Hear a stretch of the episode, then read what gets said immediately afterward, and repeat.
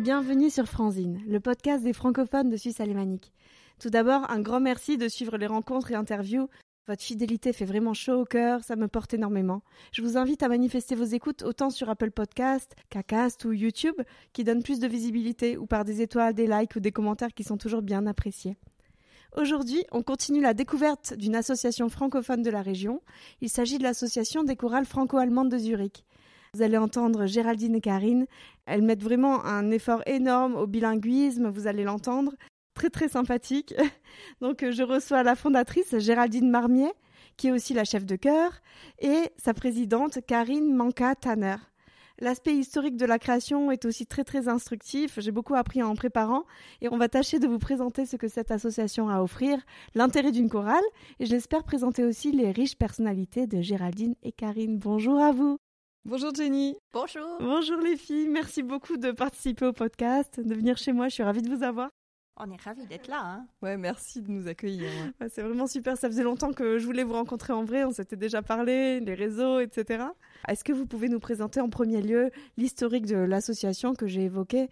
Ben, La création de l'association il, y a, il y a 10 ans, 11 ans L'association elle-même, on l'a créée en 2017. Et le chœur francophone, je l'ai créé en 2010. Donc au début, c'était une chorale que tout simplement moi j'ai lancée, privée entre guillemets. Et au bout d'un moment, on a grandi. On était une fois en voyage euh, à Vaison-la-Romaine. Là-bas, j'ai rencontré des gens euh, de la Fédération des chorales franco-allemandes. Et euh, j'ai trouvé le concept super. Et étant donné que chez nous, il y avait quand même pas mal de mamans qui étaient motivées pour que je lance une activité pour enfants, je me suis dit, moi, ça, ça, ça m'importe que ce soit bilingue, mhm. venant d'un contexte franco-allemand aussi. Et je leur ai proposé de faire une association franco-allemande pour développer des, chorales d'enfants franco-allemandes. Et c'est comme ça qu'on a créé une association pour gérer le chœur francophone de Zurich. Et les chorales d'enfants franco-allemandes, les activités pour enfants et les stages qu'on compte organiser à l'avenir. Et cette fédération des chœurs franco-allemands, quelle est aussi son histoire? Alors la fédération, elle a une euh, plus ancienne histoire. En 1965, Bernard Lallemand un ambassadeur de France en Allemagne, voulait œuvrer pour euh, animer le contrat d'amitié franco-allemand signé euh, par Adenauer et De Gaulle. Et il a monté une chorale franco-allemande, d'abord à Berlin, où il euh, travaillait comme ambassadeur. En 65, après, en 68, il était à Munich, il a fait la même chose. Il a monté une chorale franco-allemande à Munich. En 71, il était à Paris. Il a monté une chorale franco-allemande, euh, pareil en 80 à Bonn, à nouveau. Et euh, au bout d'un moment, voilà, en tant qu'ambassadeur, il a fait des petits partout et il a créé en 83 une fédération pour que on, travaille ensemble et organise des projets communs, des concerts communs pour toutes ces chorales euh, et surtout des voyages. On fait beaucoup des échanges entre les Allemands, les mm. Français, maintenant les Suisses, n'est-ce pas? Voilà. C'est comme ça. Il y a, une énorme assise euh, historique. J'imagine que cet ambassadeur euh, adore la musique. Hein alors oui, c'est non seulement un ambassadeur qui a bien fait son travail, je pense, vu tout ce qu'il a produit, mais c'est un musicien hors pair. C'est incroyable. Pendant qu'on fait les, les AG ensemble. Nous, euh, il suit la discussion, il est en train de nous faire un petit arrangement, il compose un petit truc et on le chante tous à la fin.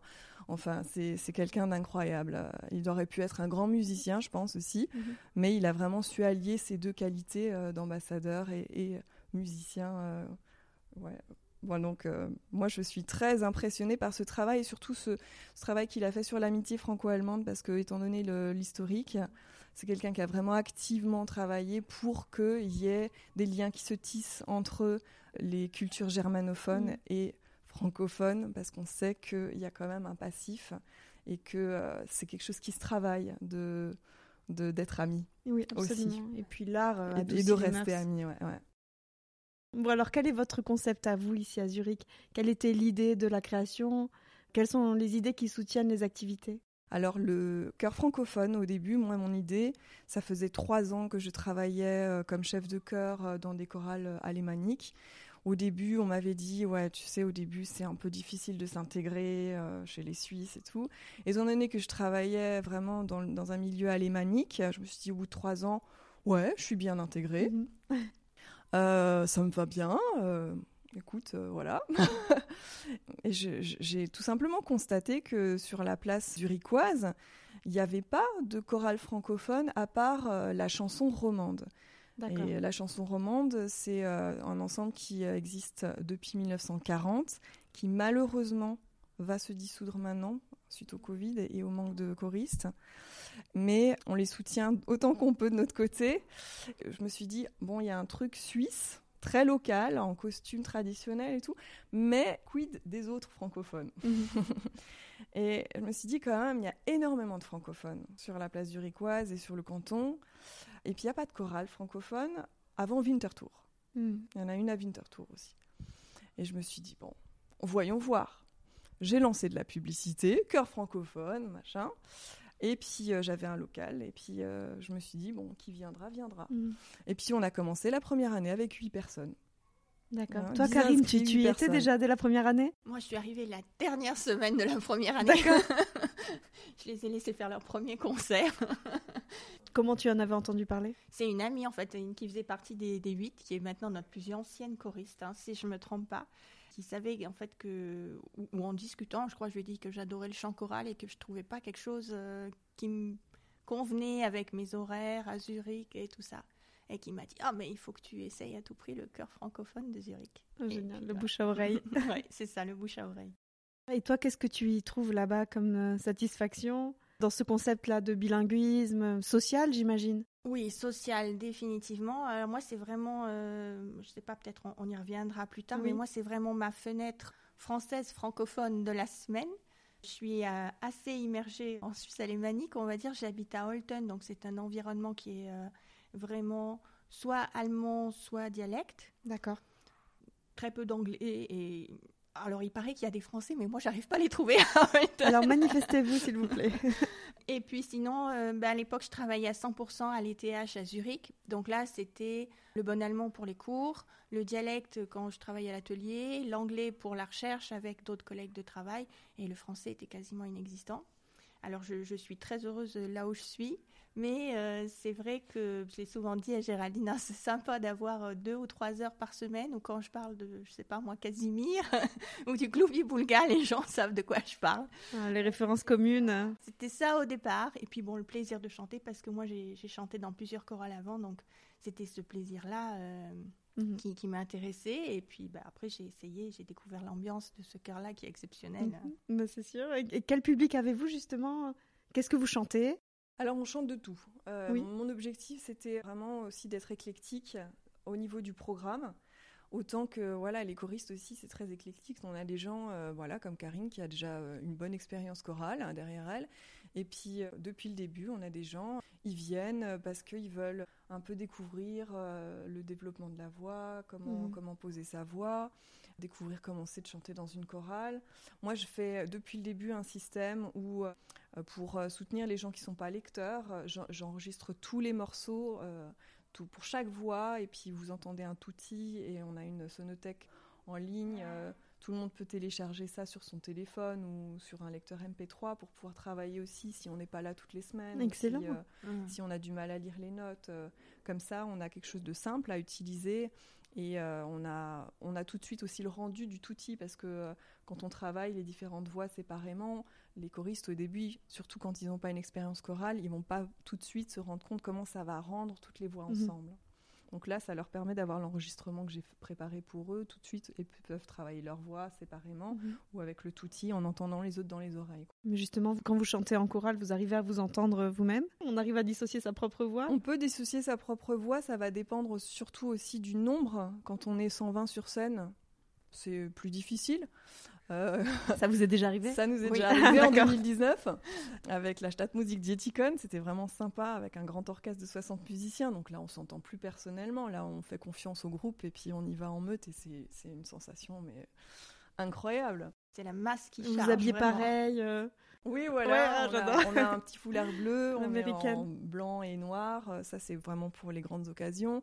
Puis des fois, on utilise aussi des autres, des choses plus euh, casual quand on est euh, sur des événements un petit peu moins sérieux, on va dire. On, on, était euh, donc aussi plus souvent en petit comité et là, effectivement, on s'entend plus. Mm. Mais quand on chante en, groupe, en chorale, évidemment, c'est bien de, de, vérifier un petit peu sa hauteur de voix, un petit peu, mais l'important c'est de chanter en groupe pour le groupe et pas toujours être focalisé sur soi. D'accord.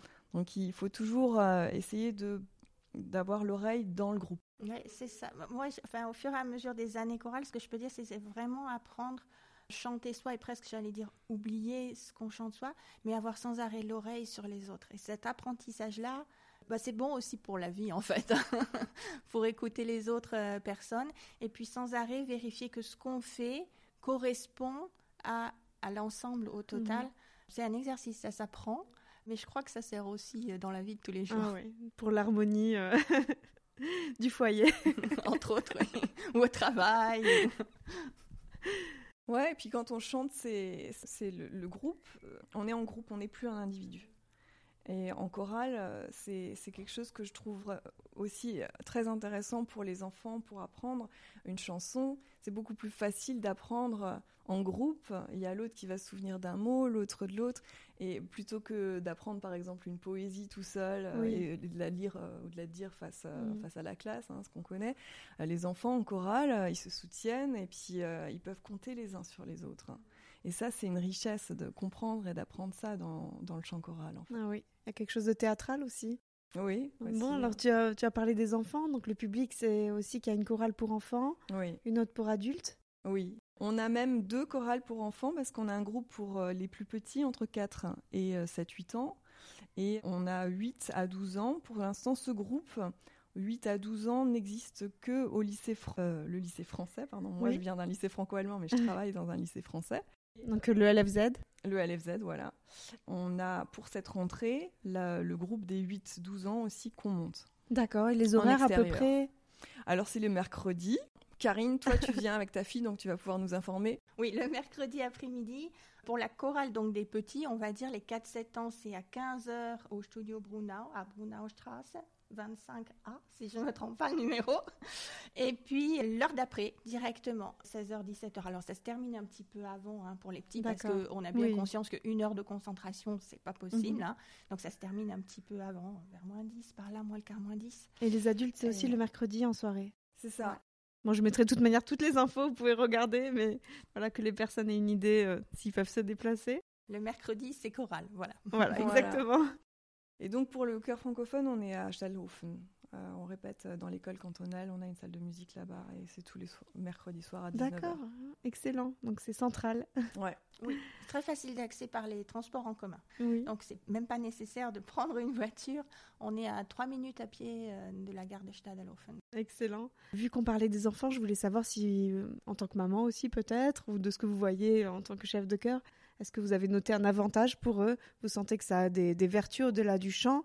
Donc on parlait du social, etc. Est-ce qu'ils jouent le jeu? Est-ce qu'ils sont demandeurs de revenir? Alors, je vais répondre à celle-là, hein, parce que Géraldine, c'est la chef de chœur, mais moi, j'ai vraiment testé la chorale d'enfants en tant que maman. Oui. Alors, je vais préciser que j'ai pas du tout forcé ma fille à y aller. Voilà, justement, parce que les activités... parce que je suis choriste, mais non, je l'ai laissée libre.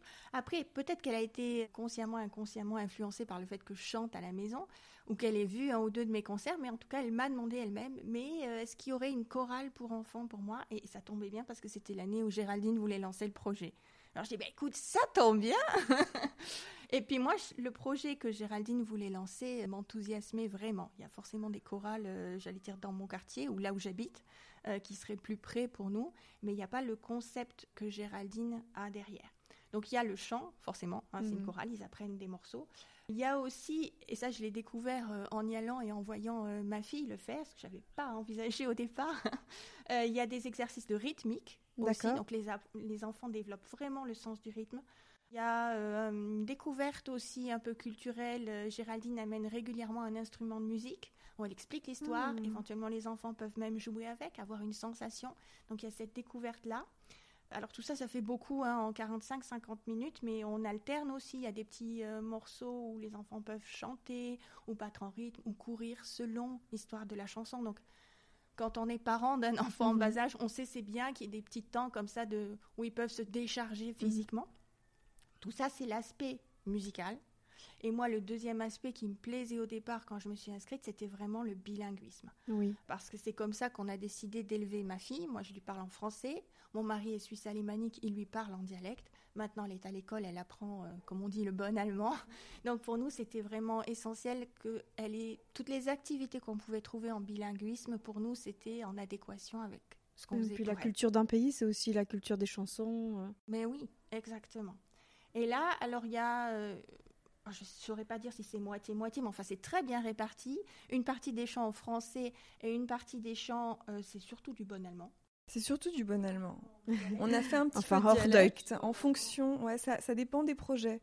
Le tout premier projet qu'on avait monté, c'était avec une autre chorale suisse-allemande que je dirige, avec D'accord. le chœur francophone. Et du coup, eux, ils avaient, euh, avec l'école avec qui on a aussi monté le projet, Mhm. proposé les, les enseignants des, des chants suisse-allemands.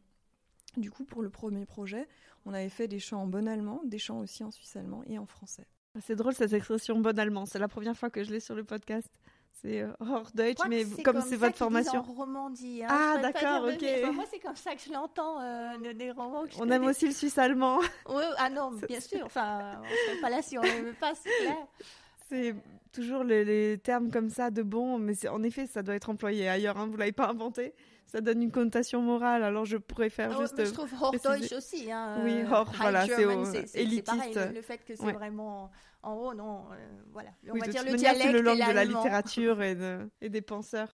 Mais Alors- en français, on dit aussi en bon français. Oui, oui, Donc, en absolument. fait, c'est tout simplement l'équivalent euh, oui. pour euh, ouais, ce qu'on utilise en standard. Quoi. Pour revenir euh, euh, vraiment sur, sur l'aspect bilinguisme, si c'est enrichissant pour les enfants, moi ce que j'ai vu en, en- vraiment en assistant à toutes les répétitions toute l'année, c'est que au début de l'année, bon, il y a des enfants qui sont plutôt francophones ou plutôt germanophones quand ils arrivent. Voire il y en a, euh, on en avait une, je me souviens, qui ne parlait qu'allemand et pas du tout français quand elle est arrivée. Oui, voilà, justement. Et chez les adultes aussi, ça vous arrive d'avoir des. Oui, on a des gens qui sont ni francophones ni, ni euh, germanophones. Ah, d'accord, mais c'est Euh, excellent. on a euh, des euh, russophones, des kazakhstophones, je ne sais pas si ça se dit. On en a des- du Maroc aussi. Oui, ouais, ouais, ouais. Qui, qui viennent pour pratiquer en fait leur français. Eh Donc, oui. C'est une façon Les sympa. Syriens de aussi, on avait déjà. Ouais. Ça va tout seul en chantant. hein. C'est un bon exercice. hein. Mais les enfants, au début de l'année, quand ils arrivent, j'allais dire, on voit presque des sous-groupes qui se forment. C'est ceux qui parlent plus volontiers le français, puis ceux qui parlent plus volontiers l'allemand. Géraldine, quand elle leur apprend un, un morceau, alors si c'est un morceau en français, elle va expliquer le texte en allemand. Elle va poser des questions en allemand pour que les francophones qui comprennent le texte puissent expliquer en allemand aux germanophones et que tout le monde comprend bien mais ce tu fais euh, chante. du commentaire de texte pour qu'ils aient l'intention, le bon ton. Alors, Oui. alors le fois, commentaire oui. de texte, des fois, ouais. Et j'essaye aussi de pas trop en faire parce que euh, le meilleur commentaire, c'est de le faire, en fait. Mhm. Donc si moi je chante le bon exemple avec le bon ton, le bon caractère de chant, euh, le bon personnage, les enfants vont reprendre tout de suite. C'est pour ça que c'est toujours très important quand on, quand on fait les exemples, quand on fait les apprentissages, qu'on ait tout de suite tout qui est là, qui est prêt. Et les enfants, dès le- dans la première écoute, ils absorbent tout de suite. Mhm.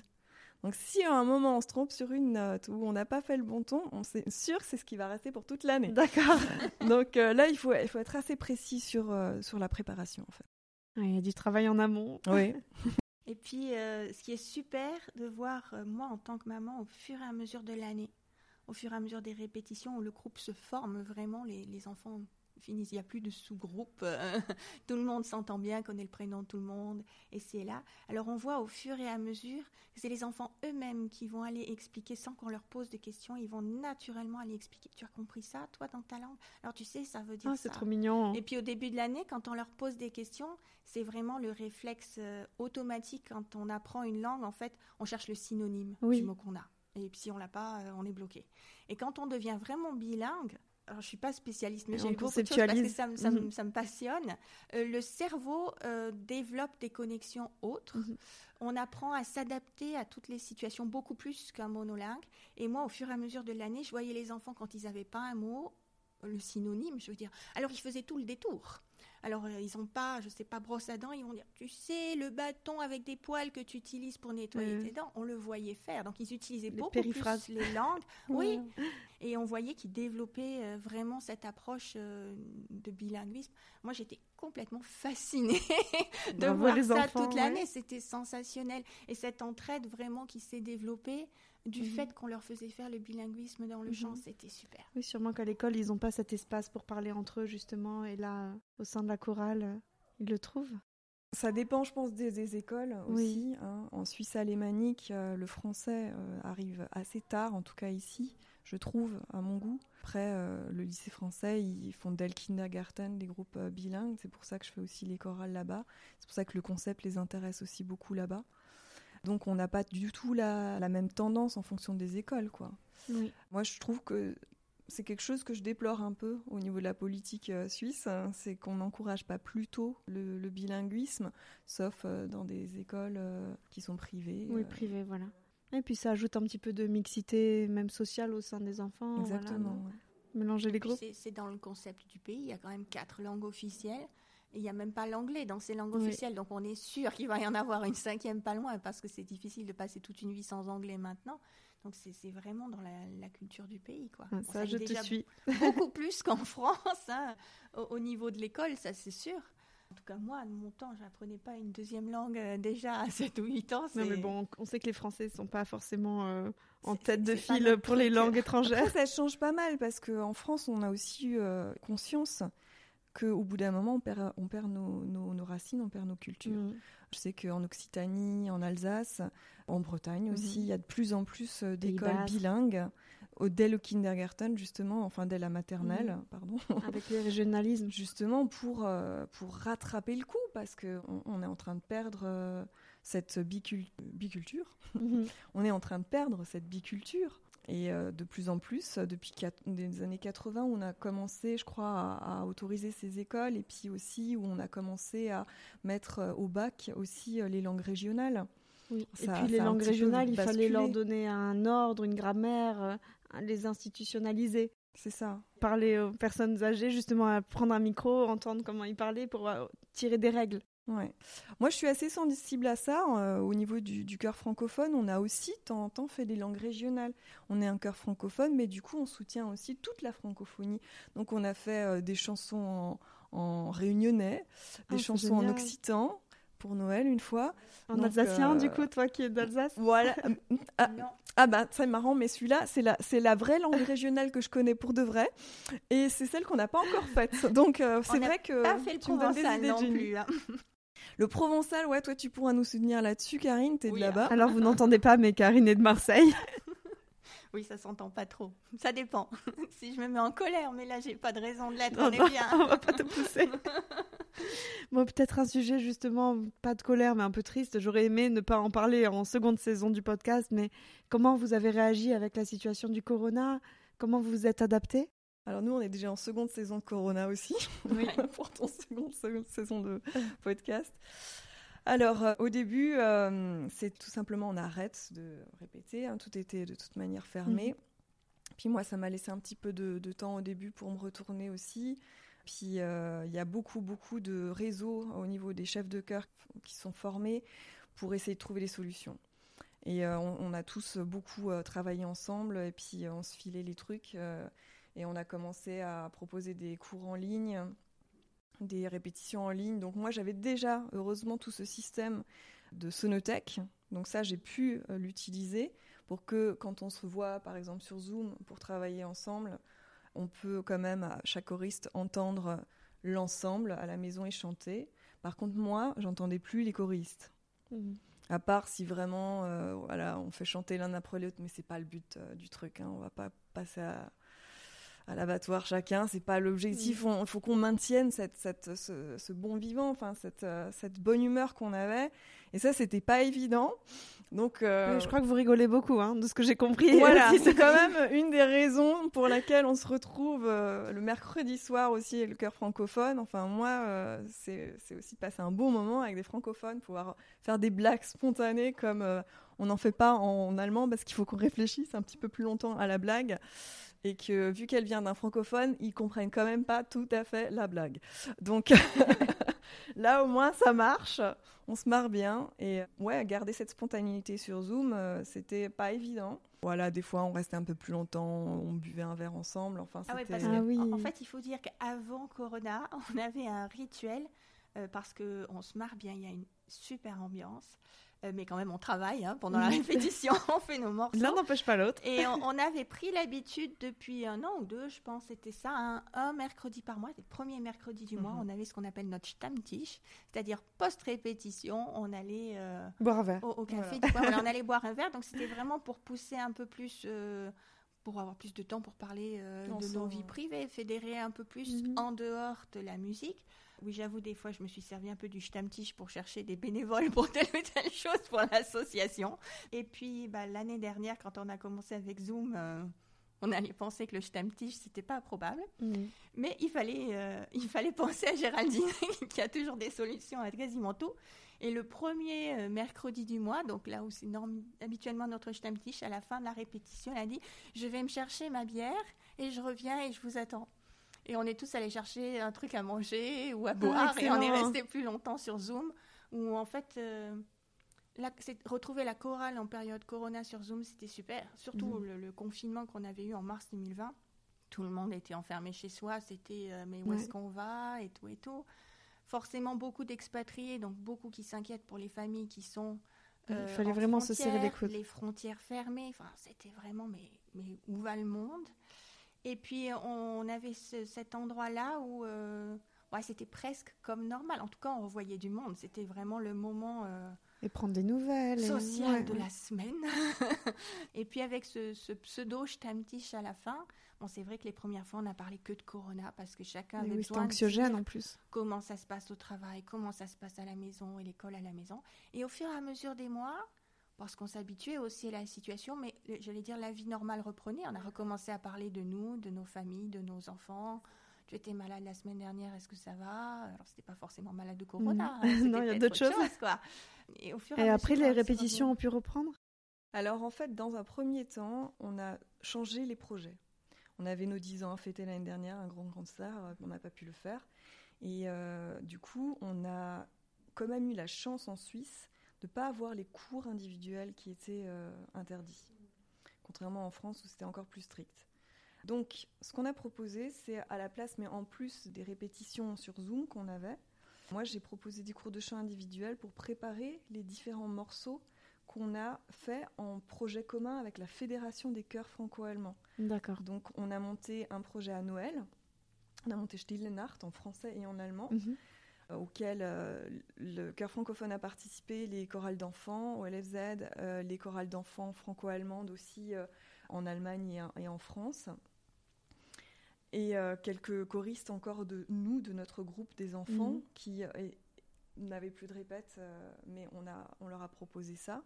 Ta fille, elle, avait elle, a, elle, a, participé au dernier projet aussi, à Marmotte qui était le, projet Beethoven qu'on a monté après en avril. D'accord. Et donc moi j'ai invité les choristes à venir à mon studio euh, pour euh, ou alors préparer leur voix ou alors faire l'enregistrement avec moi. D'accord. Quel boulot. Ouais, c'était compliqué. Oui, oui, ça c'est. Elle a fait beaucoup plus d'heures, je mm. pense, que d'habitude avec une simple répétition. Elle n'a pas compté ses heures du tout. Bon, en tout cas, pour assurer les personnes qui souhaiteraient devenir membres, en tout cas, déjà, il y a une période d'essai. On a le droit d'essayer une fois. Oui, oui, vous venez. Voilà. Vous, vous, plongez dedans et puis vous voyez si ça vous plaît. Après, on devient membre de l'asso et on peut bénéficier de la chorale. Et pour les rassurer, même en ce moment, il y a des chorales qui ont lieu. Oui, mais euh, dans, les, dans le respect euh, des règles. Voilà. Définitivement, oui. Pour l'instant, au niveau de la réglementation, on a euh, la, distance euh, minimum à respecter pour pouvoir chanter sans masque. Il y a même du plein air. Voilà, ce soir on est en plein air par exemple, on en profite encore qu'il fasse beau. Mhm. Super. Et puis les, fenêtres de la salle sont ouvertes, bon, sauf s'il y a un orage. Oui.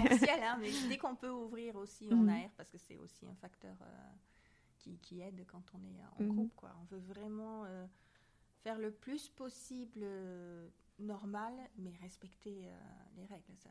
Je comprends, oui. Quelqu'un prenne un risque euh, chez nous, c'est pas du tout l'idée. Bon, moi, j'ai jamais participé à une chorale, Donc je suis pas du tout initiée, mais je voulais savoir quel bonheur vous trouviez à chanter en groupe.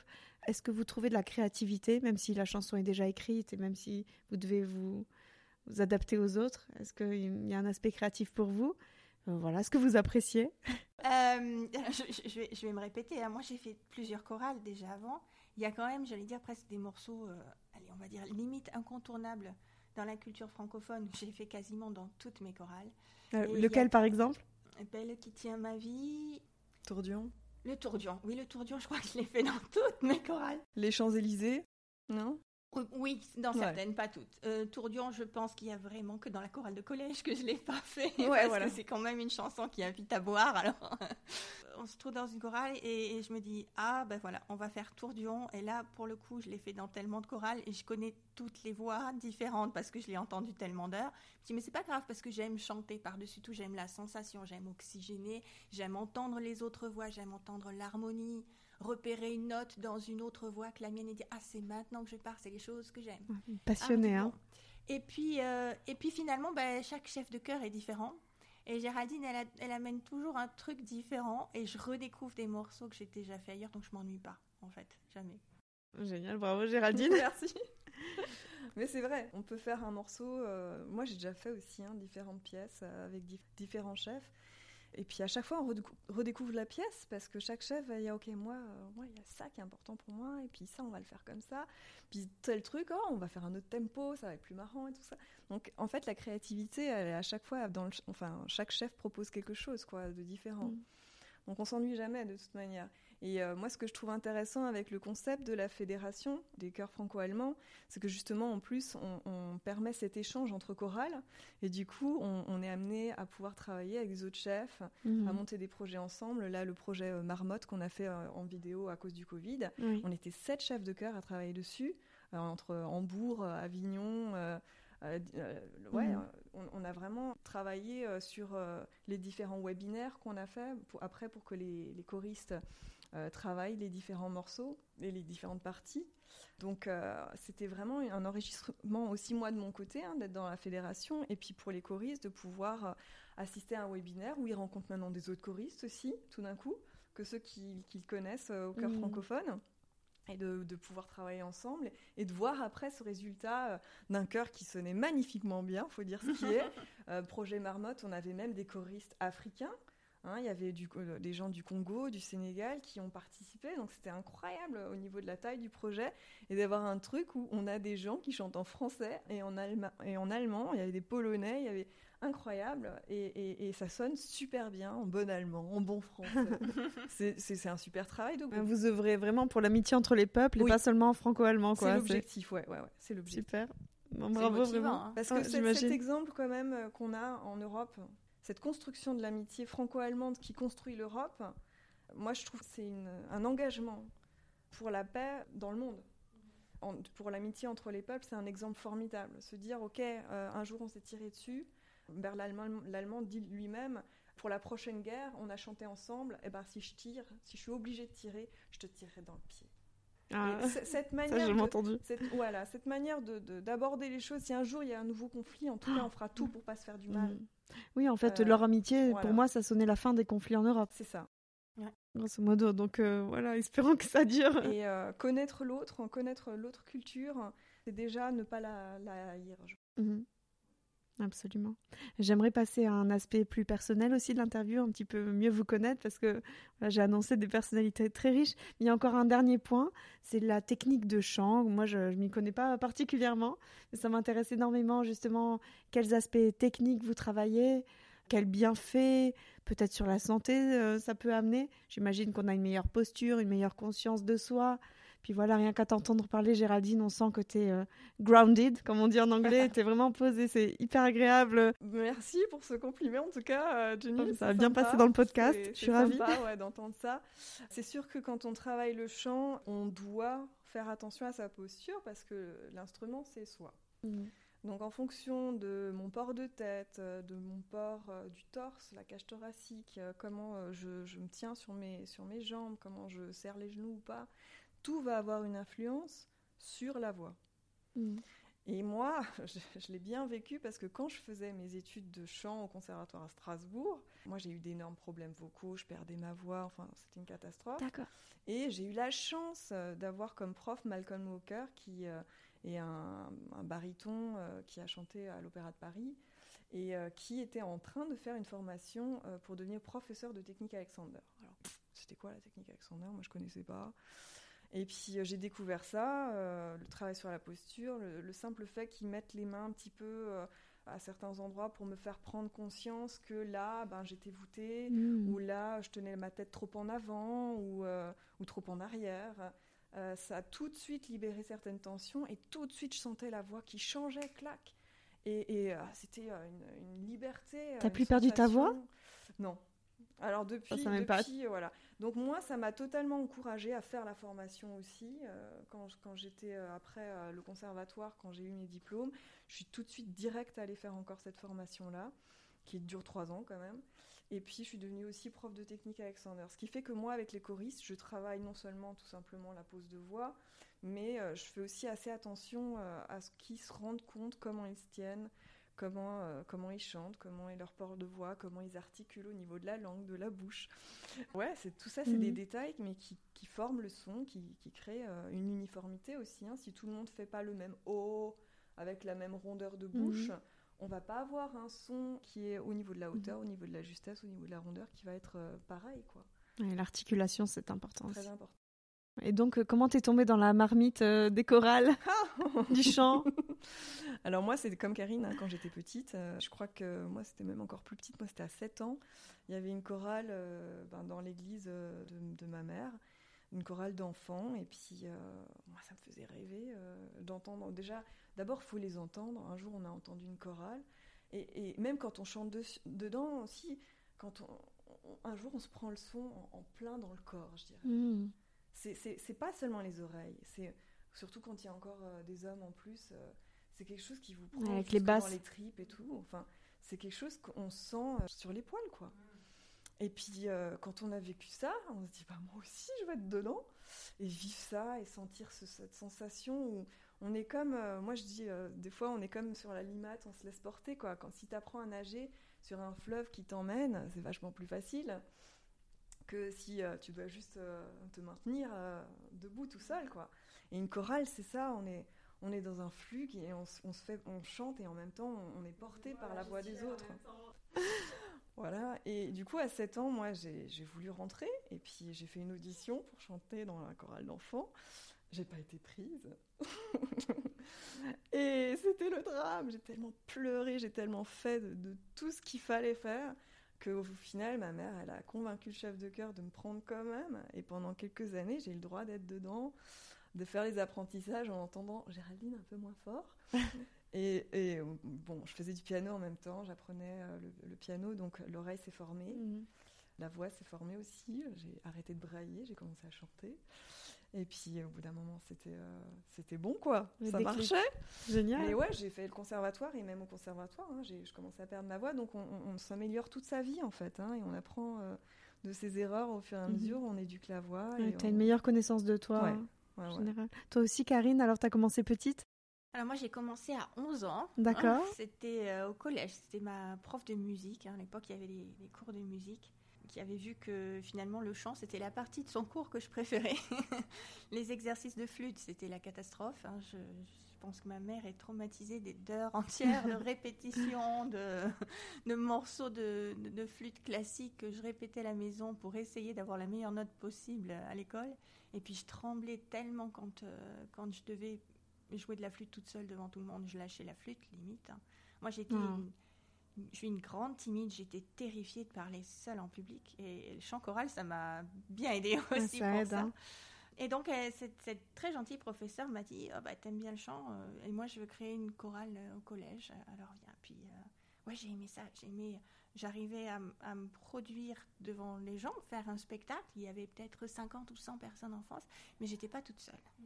Et ça, ça, au début, c'était, j'étais morte de trouille, mais j'arrivais à le faire parce que j'étais pas toute seule. C'est vraiment l'idée de la chorale. Et puis j'ai aimé, euh, j'ai découvert vraiment le plaisir de chanter. De, quand tu chantes vraiment, tu apprends la respiration par le ventre, bien placé, les résonateurs l'oxygénation que tu amènes, qui est finalement euh, aussi physique à la fin qu'un vrai sport. Mhm. Et moi, Ouais, vous, êtes, euh, vous avez des bons abdos. ça peut, un peu moins depuis que j'ai accouché, mais avant, à une époque, j'ai de très bons abdos à cause de la chorale, oui, ça c'est vrai. Donc j'ai aimé tout ça, j'ai aimé ces sensations, euh, à limite l'ivresse de s'oxygéner à Mm. fond quand tu as un, un vrai atelier de chant choral pendant 3-4 heures, ça a été hilar à la fin de- de- d'oxygénation. J'ai aimé ça, j'ai aimé découvrir tout un tas de musique. Et puis, euh, ben, j'en suis plus jamais vraiment partie de temps en temps, 2-3 ans, parce que j'avais pas de chorale à ce moment-là, parce que j'avais euh, trop de travail à faire. Et puis quand je suis arrivée en Suisse, à Berne, de suite, j'ai cherché une chorale qui m'a pas trop plu, mais j'y allais parce que j'aimais chanter. Oui, Voilà. Pour garder le- l'entraînement. c'était Vraiment, il y a des chorales où je suis allée, soit l'ambiance était bien, soit j'aimais vraiment ce qu'on chantait, soit alors c'était euh, des chorales, j'allais dire, un peu de, de défi, Mm. où je sentais que j'étais pas vraiment au niveau. C'était des Mhm. chorales semi-professionnelles, puis j'essayais de m'améliorer. Et puis, Chorale euh, dans lesquelles il faut un examen d'entrée, etc. hein, Oui, contrairement oui, à la oui, vôtre. hein. Voilà. Voilà, Il y a des chorales où il faut euh, auditionner. Oui, oui, vous, vous êtes pris si vous avez le niveau en gros. quoi. Euh, moi, dès le début, quand j'ai créé le chœur francophone, je me suis dit, dans un premier temps, je veux que ce soit aussi un aspect social pour qu'on puisse se retrouver sans se prendre la tête. Et du coup, euh, ben, n'importe qui peut venir. Bon, vraiment, n'importe qui. On a eu Ah de oui. tout. Mais le, comme dit, avec le groupe, on peut soutenir n'importe qui. Quoi. Mhm. Et puis, il y a vraiment cette spécificité, enfin, il y a plusieurs spécificités chez toi, je peux le dire, justement parce que j'ai l'expérience de plusieurs chorales. Il y a toute cette sonothèque. C'est un travail monstrueux que tu fais d'enregistrer toutes les voix sur tous les morceaux. Moi, à chaque fois, je suis scotchée de ça. Mais ça permet, euh, bah voilà, comme on disait tout à l'heure, s'il y a un moment on doit s'absenter pour le travail, les enfants sont malades ou des choses comme ça, on rate pas tout parce que ben, on peut quand même réécouter les morceaux et les travailler chez soi. Ou pour ceux qui euh, voilà, ils se sentiraient à la traîne. Alors, on ne donne pas du tout cette sensation-là aux répétitions, mais s'il y en a qui veulent, Mhm. eux, travailler chez eux et s'améliorer, ben, ils ont cette possibilité avec la sonothèque. L'autre truc que je trouve vraiment, euh, mais ça, tu en as bien parlé, mais moi, je trouve vraiment que c'est exceptionnel chez toi, c'est le travail qui est fait sur le corps et sur la voix et sur le souffle. Il y a un vrai échauffement. Si jamais il y a des choristes qui écoutent ton podcast, il y a un vrai échauffement dans cette chorale. J'ai eu euh, aussi des chorales où on arrivait et on démarrait hein, et on s'échauffait pas. Euh, bon, l'été ça peut aller, mais l'hiver c'est très très violent selon la voix qu'on a. Et ça, j'aimais pas parce que j'avais justement envie de garder ma voix euh, toute ma vie, quoi. hein. Bon, allez, on parle de vous un petit peu. Karine, tu veux commencer? Donc, on a entendu que tu étais à l'ETH, on sent le background scientifique. Mais si tu veux nous raconter, tu as plein d'autres activités, tu es une grande créative. Hein Euh, oh, c'est gentil. Oui, je suis, un, je suis un peu, je crois, ce qu'on appelle une droguée du travail. Donc moi, je viens de, de France, d'à côté de Marseille, ça tu l'as dit. Et oui, effectivement, on n'entend presque plus mon accent ici, c'est par mimétisme. J'ai fait mes études euh, et ma thèse euh, donc à l'université euh, d'Aix-Marseille Mhm. en physico-chimie moléculaire organique. Voilà, ça y est, c'est dit. Ah, on n'en parle plus. et puis, je suis venue en Suisse sur les recommandations d'un collègue euh, pendant ma thèse pour faire ce qu'on appelle un postdoc, hein, donc pour Oui. pousser au-delà de la thèse, euh, chercher à faire un, un poste après d'enseignant ou de chercheur, euh, qui lui revenait d'un postdoc en Suisse et qui m'avait dit ah, mais toi vu ton caractère, ta mentalité, la Suisse c'est fait pour toi, tu vas voir, ils sont organisés, ils sont carrés, ils suivent les règles, c'est pour toi, c'est pour toi. Non, tu n'es pas venu pour un homme? Non, je ne suis pas venue pour un homme, je l'ai rencontré sur place. C'est le gag parce que quand je suis partie euh, de France, moi j'ai vraiment parti dans l'idée, je pars pour un an de postdoc, je reviens et j'ai mon poste. Mhm. Hein, il, se débloquait un poste un an plus tard, j'avais le profil pour, il me connaissait, il voulait que je revienne, euh, je voulais revenir, donc c'était juste parfait et c'était juste acquérir euh, une expérience supplémentaire qu'il n'y Mhm. avait pas dans ce, ce groupe de travail et donc que j'allais ramener et développer chez eux. Et puis, euh, alors j'ai commencé à Berne, donc j'étais déjà en Suisse alémanique. euh, je pense que c'est un- peut-être plus modéré qu'en- qu'à Zurich. Enfin, il y a plus de communautés francophones peut-être ici, mais les Bernois eux-mêmes adorent parler français. D'accord. Donc euh, moi, je suis arrivée avec mon allemand au début, hein, et pas le dialecte, et ils n'aiment pas parler allemand là-bas. D'accord. Ils préféraient te parler en français français à moi Moi, je, je progresse pas du tout en allemand finalement chez vous. Par contre, bah, tous, les, tous les moments, les, les barbecues, les repas, Oui, voilà. là c'était en T'étais convié au moins. C'était en dialecte et du coup j'ai entendu beaucoup de dialectes et Mhm. puis j'ai appris le dialecte euh, en comparant par rapport à ce que je connaissais de l'allemand. Voilà, donc je me suis immergée comme ça. Et puis bah, je suis tombée vraiment amoureuse euh, de la ville, du pays, du climat, de la façon de vivre. Berne, c'est quand même assez différent de Zurich Mhm. encore. hein. C'est c'est plus petite ville, euh, à, à mon sens. Et puis j'ai prolongé d'un an, ce qui allait bien aussi avec euh, l'endroit où je voulais retourner parce que eux voulaient débloquer le poste un an plus tard. Et puis en courant de deuxième année, j'ai dit bon, il faut être honnête là quelque part. Est-ce que j'ai vraiment envie de retourner ou pas? Et j'ai pensé euh, pour la qualité de Mm. vie, euh, non, je reste ici. Alors c'était dur à prendre comme décision parce qu'il faut dire à la famille je vais rester. et puis sur le lieu de travail aussi, mais bon, ils ont accepté. Et c'est à partir de là que, euh, que mon, celui qui est maintenant mon mari s'est manifesté. Quand il a su que je restais, il a dit Bon, bah alors euh, ça tombe bien parce que moi j'aimerais vraiment commencer quelque chose avec toi. Et euh, c'est Ah, vraiment. hyper après- respectueux qu'il a attendu ta décision à toi. Et... Oui, peut-être qu'il voulait pas se brûler les ailes, je sais pas. Ouais. Mais pour dire que c'était vraiment un choix personnel et c'était pas. Je sais que c'est pas la majorité, Non. mais j'ai pas suivi mon conjoint. Non. Et tu as d'abord eu un coup de cœur pour la région, donc Ouais, tu sais que tu y es bien. C'est vraiment pour moi d'abord. Mhm. Et, et après, euh, donc euh, c'était plus pratique, c'est sûr. euh, mon conjoint était là. Et une fois qu'on était mariés et qu'on a eu ma fille, ouais, là pour ma fille, ça me semble vraiment mieux de la faire grandir Mhm. ici. La qualité de vie est meilleure ici qu'en France, même si j'adore la France. Oui. Euh, Et là, tu as eu ta fille, encore un nouveau virage? C'est à ce moment-là que tu as créé ton activité. Oui, alors voilà, oui. Alors en fait, euh, j'ai travaillé à l'université de Berne deux ans. Après, j'ai travaillé à l'ETH pendant euh, 12 ans. Oui, ça fait beaucoup. Ça fait long. merci, merci de me Un je cycle. Sais, je sais, je, je sais, j'ai plus que 25 ans. Non, non, on est Euh, impressionné. euh. euh, donc là, c'était pour obtenir euh, ce qu'on appelle l'habilitation à diriger des recherches. Donc c'est pour euh, soit avoir un poste de professeur plus tard ou des choses comme ça. Donc j'étais très motivée pour euh, devenir professeur en Suisse. Il n'y en avait pas beaucoup, euh, voire pas du tout dans mon domaine. Et puis euh, ben, après, l'horloge biologique tourne, hein, l'envie de faire des enfants. Donc j'ai eu ma fille, j'ai commencé à essayer de combiner les deux, c'était pas évident. Et moi j'ai choisi de passer vraiment plus de temps pour ma fille. Je voulais pas rater ses premières années, donc j'ai réduit mon activité à l'université à 60%, puis 40%, puis 20%. D'accord. Et là, à ce pourcentage-là, c'est clair que je peux pas devenir. euh, Non, au niveau carrière. hein. Et puis quand elle a eu deux ans et qu'on faisait les allers-retours encore à l'ETH, puisqu'elle elle était à la crèche de l'ETH, j'ai commencé à lui fabriquer des jouets pour l'occuper dans le train, parce qu'elle avait une heure et quart de train du coup, tous les, tous les matins et tous les soirs, enfin les soirs ou, les jours où on y allait. Et euh, j'ai j'ai rien trouvé en fait qui me qui me convenait pour ce que je voulais. Mhm. Donc je me suis dit, euh, allez, je sais pas coudre, mais je vais essayer un truc, ça sera un peu pourri, mais c'est pas grave, ça sera pour nous. Et puis ça m'a plu de faire quelque chose avec mes mains, sérieusement, autre que, que, que mes manipulations Mhm. de laboratoire. Et au fur et à mesure, j'avais plein de gens dans le train qui réagissaient à ce que ma fille avait comme, comme jouet, en fait. Qui m'ont dit, Ah, mais, mais moi aussi, il me faudrait ça, mais c'est tellement pratique. euh, on c'est quel type de jouet? Je t'interromps donc, euh, on entend tricoter, crochetage. Ouais, voilà, il y a de la couture euh, surtout à la base, et puis maintenant je rajoute très volontiers du crochet, puis maintenant ça se développe aussi sur des, euh, des kits à télécharger qu'on peut imprimer chez soi aussi, c'est bien aussi en période pandémie, on va dire. Ça Euh, s'appelle Titoudou. Ça s'appelle Titudo, oui, ma marque c'est Titudo. Voilà, c'était un hobby au départ, puis maintenant ça se professionnalise euh, vraiment.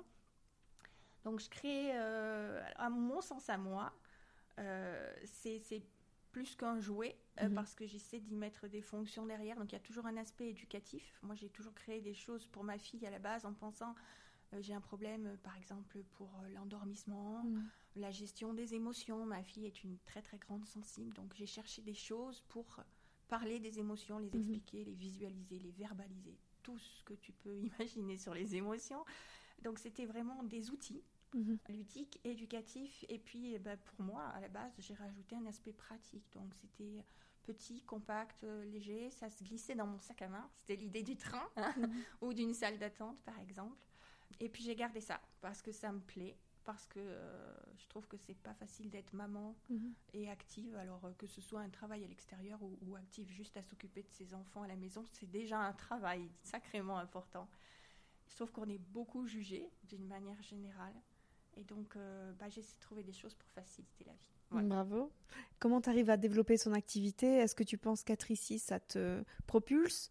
Ou au contraire, en France, ça aurait été plus facile peut-être? Est-ce que tu as ces réflexions? Alors au tout début, je dirais, euh, j'ai participé à un programme en fait justement pour, pour créer un magasin en ligne. Et euh, c'était un programme qui était fait en France, mais c'était en ligne. Donc moi j'ai dit je suis française, je suis juste expatriée, il n'y avait aucun problème pour que je m'inscrive. Donc mon marché au début il était 90% ou 90% de France. Et puis, euh, au fur et à mesure euh, du fait que, que mes, mes, comptes ou mes réseaux sociaux sont surtout en français, bah, ça s'est très vite développé aussi en Suisse romande. Je hmm. pense que maintenant, j'ai plus de la moitié de mon marché qui est en Suisse romande, en fait. Et puis maintenant, ça se développe lentement en, Suisse alémanique. Il fallait que je prenne euh, aussi, je pense, confiance en moi pour aller vendre dans des boutiques aussi en Suisse alémanique ou faire un marché, par exemple un marché de Noël, et expliquer mon concept Mhm. En, allemand ou en suisse alémanique, c'était euh, c'était une étape de plus dans ma tête euh, qu'il fallait faire. Donc maintenant, euh, ça va plus. Bravo. Et tu crées chaque objet toi-même? Oui, pour l'instant, oui. j'ai bien un projet de fou d'engager des mamans à terme, mais il faut faire grossir encore un peu le chiffre mhm. d'affaires. Je comprends. Merci beaucoup, Karine. Géraldine, quant à toi, on a entendu donc que tu as une formation solide en chant, etc. Est-ce que tu peux nous raconter ton histoire, ton parcours? Oui, alors comme tu as dit, euh, j'étais au conservatoire, euh, moi j'étais à Strasbourg. J'ai fait aussi euh, la fac de musicologie jusqu'à la licence. J'ai fait ces deux choses en parallèle. Et puis moi j'ai eu ma médaille d'or au conservatoire en chant jazz et musique improvisée. Et puis à, côté je faisais encore le, chant classique, mais là je suis pas allée jusqu'à la médaille parce qu'au bout d'un moment deux cursus d'affilée ça faisait trop et puis j'avais commencé la technique mmh. Alexander quoi. D'accord. Et euh, après, voilà, moi j'ai suivi mon compagnon. en fait, euh, la sœur de mon compagnon était, enfin, elle est toujours chef de chœur aussi. D'accord. Elle était au conservatoire avec moi. Vous vous êtes rencontrés comme ça? Voilà, voilà, c'est comme ça qu'on s'est connus. Et puis au début, euh, voilà, on, était en Alsace, mon compagnon et moi. Et lui, il était indépendant. Il avait connu Zurich avant qu'on se connaisse. Il avait déjà travaillé ici. Et il avait eu un bon souvenir de, comment est la vie ici et, les opportunités de travail. Et puis, euh, ça faisait cinq ans qu'il était euh, indépendant en, France euh, quand on s'est connus. Et je crois qu'il en avait marre d'être tout seul à la maison sur un ordinateur. Et en fait, il a eu des opportunités suite à ses contacts qu'il avait encore à Zurich. Et du coup, on est parti pour Zurich. Et toi, comment tu t'es réadapté du coup Parce que tu avais atteint un certain niveau en France? Ouais, c'est ça. J'ai travaillé déjà euh, dans des écoles de musique en Alsace, euh, dans différentes euh, communes, dans le Haut-Rhin, dans le Bas-Rhin. Et bah, dans le monde de la musique, on vous engage parce qu'on vous connaît. Moins sur les diplômes, en fait. Même si ça compte aussi. Et puis ici, quand je suis arrivée, quand j'ai commencé à essayer de postuler, je me suis rendu compte que j'avais pas du tout les bons diplômes pour pouvoir travailler en école de musique. Et puis euh, toutes les activités enfantines que j'avais euh, dans les écoles de musique françaises, euh, je pouvais pas les continuer ici. Donc dans un premier temps, bah, j'ai travaillé tout simplement avec ma voix. J'étais j'étais dans un ensemble a cappella, un quartet. J'ai travaillé pendant trois ans sur différents projets, donc j'ai fait différentes scènes en Suisse. Et puis comme ça, j'ai commencé à être un petit peu connue dans le monde de la voix a cappella et chorale euh, en Suisse alémanique en tout cas. Et j'ai commencé à avoir des demandes pour, euh, pour diriger des ensembles, vu que je dirigeais cet ensemble a cappella. Et euh, j'ai fait des auditions, c'est comme ça que ça se passe. Hein. donc on, va voir une chorale, on dirige une répète. La chorale vote après quel chef ils veulent élire. Et bah, j'ai eu la chance qu'à chaque fois, j'ai été prise. c'est peut-être pas que de la chance, le mérite. voilà, je crois que le, mon profil aussi les intéressait souvent parce que ce, ce, ce côté euh, bilingue aussi, je suis, je suis francophone, mais j'ai fait mes études en Allemagne euh, au, lycée franco-allemand à Freiburg. Donc je parle l'allemand, le bon allemand, on va dire euh, presque comme une bilingue native allemande.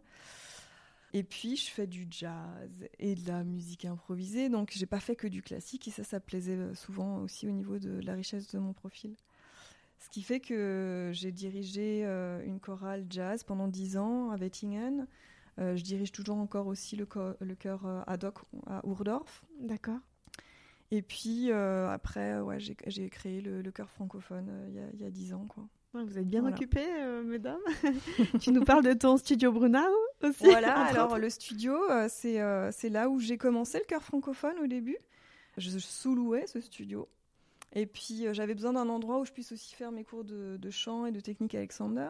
Donc c'était parfait au niveau de- du lieu, c'était assez grand pour pouvoir avoir un groupe et puis pour- pas trop grand non plus pour pouvoir donner des cours individuels.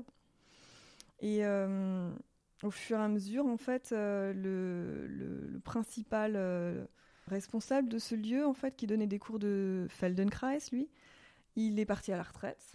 Et du coup, moi, j'ai repris le lieu, tout simplement. D'accord. Donc, toujours encore, maintenant, j'ai euh, euh, le groupe de départ. Il y a encore des autres personnes qui travaillent là-bas, qui sous-louaient aussi, comme moi à l'époque. Donc, qui font de la thérapie respiratoire, du tai chi. Euh, là, on a des cours de danse aussi pour tous les âges. Et euh, aussi euh, de, la, de la thérapie par la voix. J'ai une collègue Mhm. qui fait de la thérapie par la voix. Et moi, je fais de la technique Alexander avec encore une autre, une autre amie aussi qui fait aussi de la, la technique Alexander là-bas. Super, merci Voilà. beaucoup. C'est mon quartier, donc ça Ouais, m'arrange. ouais, on n'est pas loin. Est-ce que vous avez un conseil à donner à des nouveaux arrivants pour leur intégration, leur adaptation? Vous qui êtes quand même heureuse ici, euh, tu parlais de ton coup de cœur, euh, Karine. Alors, moi, je veux me lancer un petit peu là-dessus. Au début, je faisais encore ma formation de technique Alexander. Je l'ai commencé en Allemagne, je l'ai fini ici. Et ici, j'étais en plus dans une école où ils parlaient euh, essentiellement l'anglais. C'était un couple euh, suisse euh, anglais, mais les cours étaient beaucoup en anglais parce que Alexander, c'était un anglais. Australien, mais bon, anglais après. Et j'entendais presque pas de suisse allemand. Je me suis dit, mince, enfin, je parle très bien allemand, mais j'ai tout de suite senti au début, je cherchais un appart et tout. Et puis venant du lycée franco-allemand, des gens ils croyaient que j'étais allemande au début. D'accord. Donc ils étaient mais antipathiques, mais au possible. Ah oui Et puis euh, Oh, un jour, Ils me aiment moins les Allemands compte- que les Français Ah ouais, non, non, non, non, non. Ils aiment pas les Allemands ici. hein. Et euh, en fait, au début, quand je cherchais un appart, j'allais euh, manger à la Migros, par exemple. euh, je cherchais les petites annonces. Et il y avait pas mal de personnes âgées aussi Oui, qui vont voilà. manger là-bas. Et euh, du coup, moi, on tchatche et tout. Et, et un jour, il y en a un qui me fait, mais, mais vous avez quand même un petit accent mais, mais, mais, mais vous n'êtes pas allemande? Et Je fais, non, non, je suis française. Et alors là, le soleil, le... Ah, ça fait plaisir, cette histoire. visage. Et je me suis dit, ah, mais c'est pour ça que tout le monde fait la tronche. En fait, ils croient que je suis allemande. Et dès que je parle. euh, Donc, j'ai arrêté d'avoir un bon accent allemand quand je parlais l'allemand. Comme ça, les en- les- ils entendaient tout de suite que j'étais pas allemande. J'ai arrêté de faire des efforts, en fait. hein. Et tout de suite, euh, surtout les personnes plus âgées, sont- ils étaient tout contents de pouvoir pratiquer leur français, comme tu disais Ah à Berne, en fait. hein. Et tout de suite, ils sont beaucoup plus avenants. Mhm. Ils sont enchantés de rencontrer des francophones. euh, Ah, c'est et générationnel. c'est c'était totalement une autre ambiance, tout de suite, euh, les contacts avec les gens. Et ben là, du fil en, fil en aiguille, après, quand, quand on a trouvé un appart et tout ça, je me suis dit, bon, je vais essayer de, de, de me plonger dedans. Et du coup, j'ai fait du bénévolat dans, dans une genre de SPA locale. Ah, c'est ça, une bonne euh, idée le bénévolat. Voilà. Ça, c'est ton conseil. Ouais, moi, moi j'ai trouvé ça super au début, surtout bon, quand on a encore aussi un petit peu le temps. Moi, j'avais pas encore d'enfants à ce moment-là. Moi, je trouve c'est bien, surtout des associations, mais vraiment hyper locales, où tu es sûr qu'il y aura personne qui va parler le, le bon allemand, peut-être, avec pas un accent suisse allemand euh, arraché au couteau, et euh, coupé au couteau, pardon. Et euh, du coup, euh, moi, ça m'a totalement immergée. Et c'est comme ça que j'ai appris le suisse allemand au début. Alors évidemment, je viens d'Alsace, donc euh, c'était pas totalement inconnu le dialecte. Je parle euh, l'alsacien, mais euh, ouais, c'est quand même. euh, voilà, toi, Karine, t'as dit tout à l'heure, tu t'es basé de ton, sur ton allemand pour, pour oui, oui, pouvoir pour un petit peu voilà apprendre. Moi, j'ai fait pareil. hein. J'ai fait un mix entre mon alsacien, mon allemand, et puis voilà. Puis ça vient comme ça vient. Ça ouais. vient comme ça vient. Et puis de toute manière, moi, ce que je trouve euh, aussi intéressant avec le suisse allemand, c'est que chaque région, chaque même patelin a sa propre manière de parler. Comme en Alsace aussi, on a chaque chaque Mhm. euh, chaque vrai. village qui a son alsacien. Donc euh, on se prend pas la tête en fait. Euh, Chacun parle à sa liberté. manière et puis on se comprend quand même. C'est ça qui est formidable en fait. Très joli. Toi, Karine, t'as un conseil? Ceux qui Euh, nous rejoignent ici Alors, je, je- je- je suis d'accord, hein. je l'ai dit déjà Ouais. tout à l'heure pour Berne, c'était clair. euh, moi, quand j'allais dans les magasins, si je parlais euh, bon allemand, euh, ça, ça passait pas très Mhm. bien. On me répondait sèchement, on va dire, à Berne. Et puis euh, après, quand on entendait euh, mon accent français qui ressortait, ah, mais attendez, mais on va le faire en français. Et du coup, euh, ils demandent d'où on vient. Mais c'est super que vous essayiez de parler la langue. Ou, après, quand j'essayais de parler le dialecte, à Berne, ils étaient très très enthousiastes mhm. que j'essaye. Au début, on entendait vraiment bien mon accent français au milieu du dialecte. Maintenant, ça, ça passe un peu inaperçu des fois. Donc, faut pas, faut pas hésiter. Pas forcément, j'allais dire envoyer du français de suite, essayer euh, de, se faire comprendre. Mais il y a plein, plein de gens qui sont euh, d'accord pour mhm. parler français euh, de façon très enthousiaste. Ils vont dire Ah, mais comme ça, je m'entraîne, ça me mhm. rappelle des choses. Et puis. C'est drôle, je pose cette question et vous répondez toutes les deux par le biais de la langue. La question de l'adaptation, comment se sentir bien ici, c'est intéressant. vous voyez, c'est vraiment un gros morceau, hein, grosse ch'touk. ouais, c'est vraiment pour pour bien m'intégrer, comprendre le pays, moi, au, tout, tout début, du fait que je connaissais personne, j'avais pas d'attache, j'avais pas de famille, mhm. j'avais pas de conjoint non plus. Moi, j'avais pris euh, un abonnement général et tous les week-ends, je partais dans une ville différente de suite. J'étais un vrai globe-trotteur la première ah, année, j'ai fait plein de choses. Maintenant, je suis plus du tout touriste, j'ai plus le temps, j'ai ma fille. Mais sinon, je suis allée euh, visiter un peu tout, aller faire une petite balade ou même des choses pour touristes. Alors, c'est clair qu'on va avoir des touristes là-bas, mais quand même, on découvre un peu des choses de Suisse. Et puis, euh, je sais pas si on fait euh, une randonnée mhm. ou, si on va jusqu'à la Jungfraujoch, parce que c'est quand même un, truc si on a la possibilité d'y aller. Il y a quand même des Suisses qui, qui tiennent tout le truc et puis on peut parler aussi là et apprendre un peu plus sur le, sur le coin ou sur la, culture du pays. Quoi. Excellent. Bon, merci à vous deux de ces partages. D'habitude, en fin d'interview, je demande de partager euh, une citation, hein, si vous avez suivi. Et là, je me suis dit que peut-être si vous vouliez recommander une œuvre musicale que nous, on connaît pas trop. Alors moi je vais recommander tout simplement la grande œuvre, non c'est pas une grande, une petite œuvre musicale de Beethoven qu'il a écrit en français et en allemand avec Goethe. Donc euh, l'œuvre que personne ne connaît, qu'on a monté récemment euh, avec les chœurs euh, franco-allemands en, en chœur virtuel, donc mhm. euh, avec les Africains aussi. Et ça s'appelle Marmotte, et c'est un chant extrait d'une pièce de Goethe qui raconte l'histoire d'un petit Savoyard. Les Savoyards à l'époque étaient très pauvres, et puis les enfants partaient des fois avec des marmottes, montrer les marmottes pour se faire des sous. Mhm. Ils, ils, partaient avec les montreurs d'ours. D'accord. Ils avaient des vielles à roue comme ça. Et c'est comme ça qu'il se faisait un peu de sous. Et euh, moi, je trouve que c'est une chanson qui, qui, qui, touche toujours les enfants parce qu'ils se rendent compte que, ah ouais, déjà à l'époque, euh, voilà, il se passait des trucs. Il y avait euh, pas tous les enfants qui, qui avaient à manger. Mhm. Et en Europe, ça existait. Et puis, ils se rendent compte aussi d'autres instruments d'une autre époque. Et puis, je trouve que c'est intéressant de voir euh, voilà pourquoi aussi euh, Beethoven était un fervent euh, aussi acteur de l'amitié en Europe. Et, cette chanson est en français et en allemand, d'origine par Goethe. Et je trouve ça vraiment intéressant par rapport à nos chorales. Ah, je vais la mettre à mes enfants. Merci beaucoup de la recommandation. Et quant à toi, Karine? Alors c'est une bonne colle parce que à la base j'aurais dit la marmotte moi aussi par rapport au programme des chorales, mais il y a une autre chanson, bon elle est connue par contre, mais je l'ai redécouvert vraiment qu'on a fait avec les enfants, enfin la chorale d'enfants, et aussi avec la chorale d'adultes, et qui rentre bien finalement avec euh, tout ce qu'on a discuté là. C'est 99 Luftballons. C'est vrai. De Nena, si je ne me trompe pas, c'est Nena. Hein. Alors, euh, moi, je la connaissais euh, de ma période d'ado. On, entend bien le, rythme, et c'est pas franchement quelque chose, on va dire, de qu'on attend vocalement dans une chorale. voilà.